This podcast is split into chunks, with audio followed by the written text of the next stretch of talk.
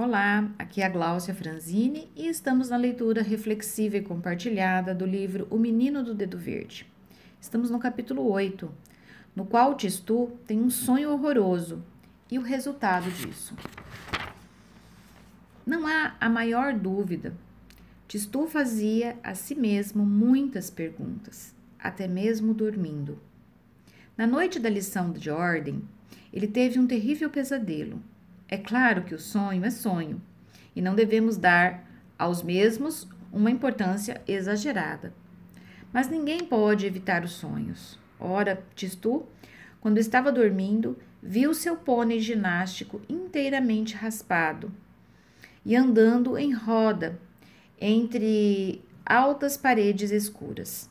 E atrás dele, os puros sangues, groselha, também se de cabeça raspada e cabeça baixa, vestidos com roupas de listras e os pés enfiados em ridículas botinas. Rodavam sem parar. De repente, o pônei ginástico, olhando à direita e à esquerda para verificar que ninguém estava observando, tomou um impulso e deu um salto para transportar a, para transpor a grade. Mas foi cair justamente em cima das pontas de ferro plantado lá em cima. Esperneava com os seus as quatro, os seus quatro sapatos e relinchava de dor. Tistu acordou sobressaltado, com a fronte banhada em suor e o coração aos pulos. Felizmente, isso não passou de um sonho. Disse logo consigo mesmo: ginástico está na, na cavalariça e os puros sangues também. Mas não conseguiu adormecer de novo. O que seria tão triste para o cavalo deve ser ainda pior para as pessoas, pensou ele. Por que tentarem tão feios, tornarem tão feios aqueles pobres prisioneiros? Isso não pode ajudá-los a melhorar. Tenho certeza de que, se me fechassem, se me fechassem ali, mesmo sem ter feito nada de ruim, eu acabaria muito mal.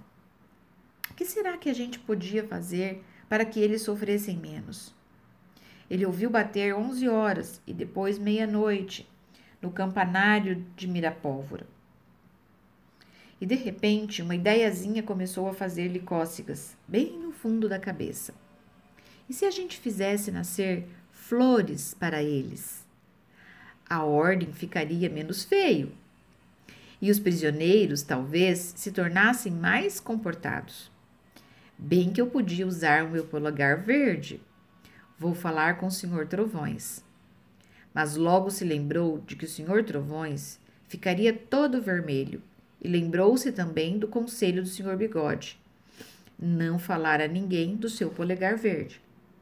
É preciso que eu faça isso tudo sozinho, sem ninguém saber. Uma ideia que se instala em minha cabeça, em uma cabeça, em breve se torna uma resolução.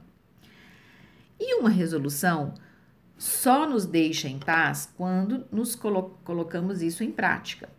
Tistu percebeu que não podia mais dormir antes de executar o seu plano. Saltou da cama e procurou os chinelos.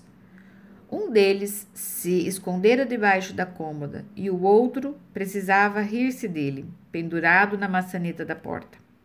Eis que,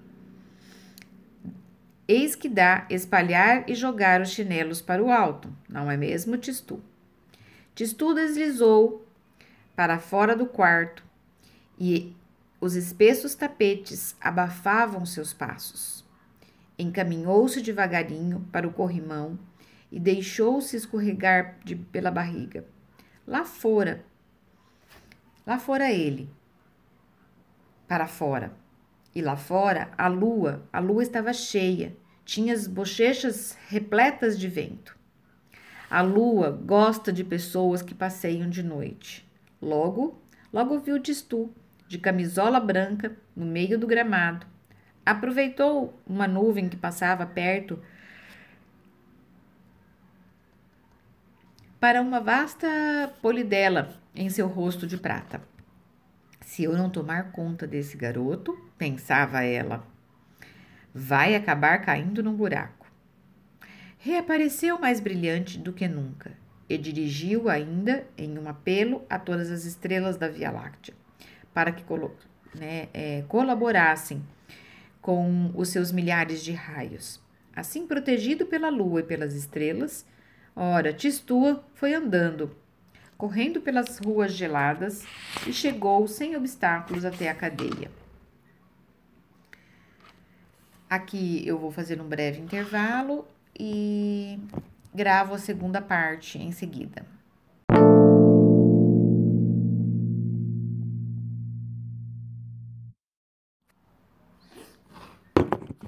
Olá, aqui é a Gláucia Franzini e estamos na leitura reflexiva e compartilhada do livro Menino do Dedo Verde. Estamos no capítulo 8, a segunda parte, onde Tistu ele resolve é, depois de um pesadelo, né, ele resolve sair pela cidade para resolver, né, para realizar, né, a solução do seu sonho. Então ele estava muito tranquilo, é claro, pois era a sua primeira experiência. Queira Deus que meu polegar verde funcione direitinho e que o bigode não se tenha enganado. Tistu foi aplicando o seu polegar por toda parte que podia, no chão, no ponto em que a parede se encontrava com a calçada, nos buracos entre as pedras, ao pé de cada haste né, das grades e fez um trabalho consensuoso. Não esqueceu nem mesmo as fechaduras do portão de entrada e a guarita onde o guarda dormia. Quando acabou, voltou para casa e logo ferrou no sono. O criado teve até dificuldade para acordá-lo no dia seguinte. Tistu precisava levantar. O criado Cárulo, creio que já dissemos, falava com forte sotaque estrangeiro.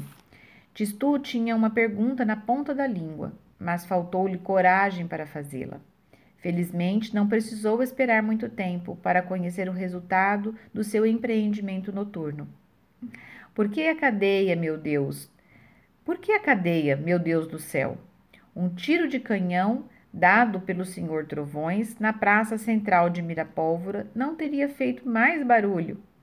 Imaginem o alvoroço de toda a cidade diante de um acontecimento igual. Imaginem o, estupor dos mirapolvenses era assim que se chamavam os habitantes de Mirapólvora. Ao descobrirem que a cadeia da cidade se transformara em um castelo de flores, um palácio de maravilhas. Antes das 10 horas, já a cidade inteira estava a par da fabulosa notícia. Ao meio-dia, toda a população se encontrava reunida ante o grande muro coberto de rosas e das grades transformadas em enlatadas. É, nenhuma só janela da cadeia, nenhuma só grade que não houvesse recebido sua ração de flores. As trepadeiras subiam, enroscavam-se e caíam de novo. Os cactos na parte superior dos muros substituíam por toda parte as terríveis pontas de ferro. O mais curioso era talvez a guarita, a Madre Silva, Madre Silva crescera tão depressa que o guarda ficara preso lá dentro. As plantas tinham tomado o seu fuzil por estaca e bloqueavam-se a entrada. A multidão, boquiaberta, contemplava o guarda, resignado e pacífico, fumando calmamente o seu cachimbo dentro de um verdadeiro carramanchão. Ninguém podia explicar o milagre, ninguém salvo o jardineiro Bigode, que também veio espiar, mas voltou de bigode calado. Porém, no dia seguinte, quando Tistu, de chapéu de palha, vinha ao seu encontro para a segunda aula de jardim, Bigode o recebeu com estas palavras: Ah, você está chegando. Nada mal o golpe da cadeia. Para começar, até que foi um belo começo. Tistu sentiu-se um pouco constrangido. Se não fosse o senhor, eu nunca ia saber que tinha polegar verde, disse Tistu numa espécie de agradecimento. Mas Bigode não gostava dos transbordamentos. Muito bem, muito bem, replicou ele. mas você abusou da Madre Silva. É preciso ter em mente né, a aristo, aristolóquia. É uma trepadeira que dá bem, mas de folha escura. Na próxima vez, insista mais nos volúveis, que dão uma nota de alegria. Assim, Bigode tornou-se o conselheiro secreto de Tistu.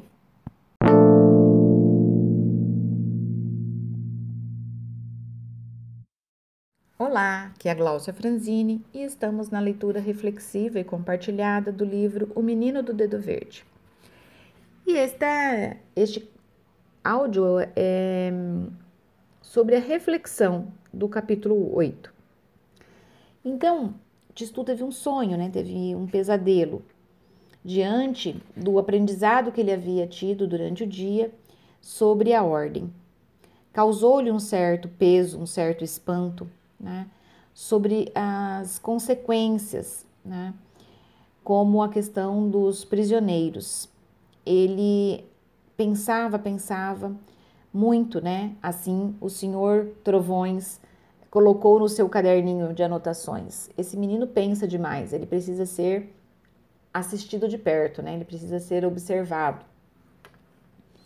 Então, através desses pensamentos, então ele constatava que se esta, este local fosse cuidado de uma outra forma, as pessoas fossem é, tratadas de uma outra forma, as pessoas teriam condições de se regenerar, né, diante dos equívocos, dos erros, enfim.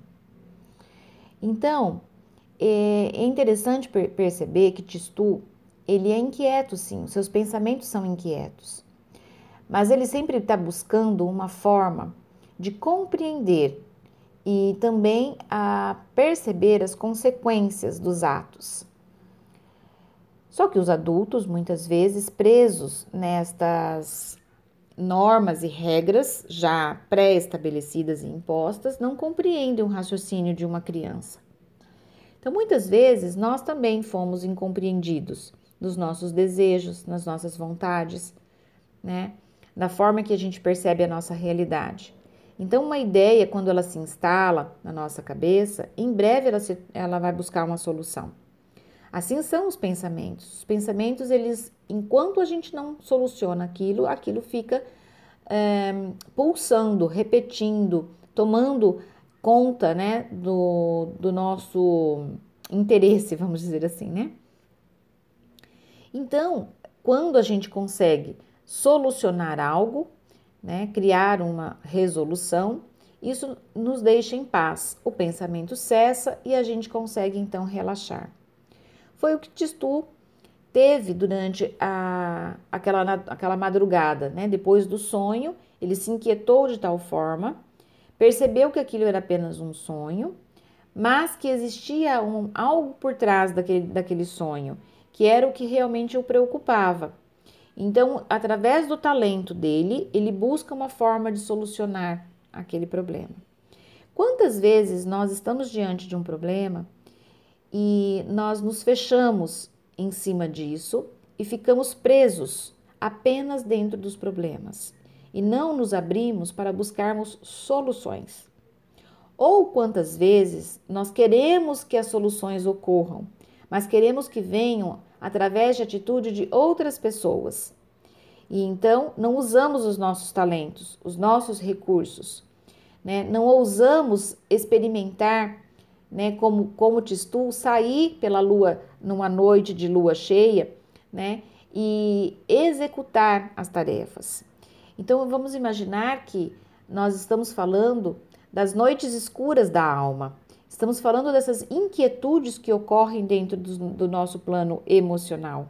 Então precisamos buscar sair desta noite escura, né, e verificarmos que nós temos o apoio incondicional da lua, das estrelas para nos iluminar, ou seja, nós somos amparados por boas percepções, boas intuições de que fazem parte do nosso sistema emocional.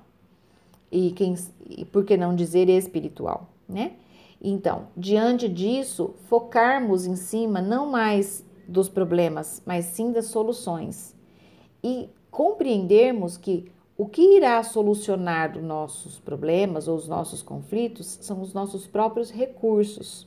Se nós não os tivermos, precisamos buscar, né? Buscar desenvolver esse recurso, é, buscar estratégias, buscar pessoas, buscar uh, meios, né? De nos uh, abastecermos desses recursos e assim usarmos o nosso polegar verde. Um grande abraço e até breve.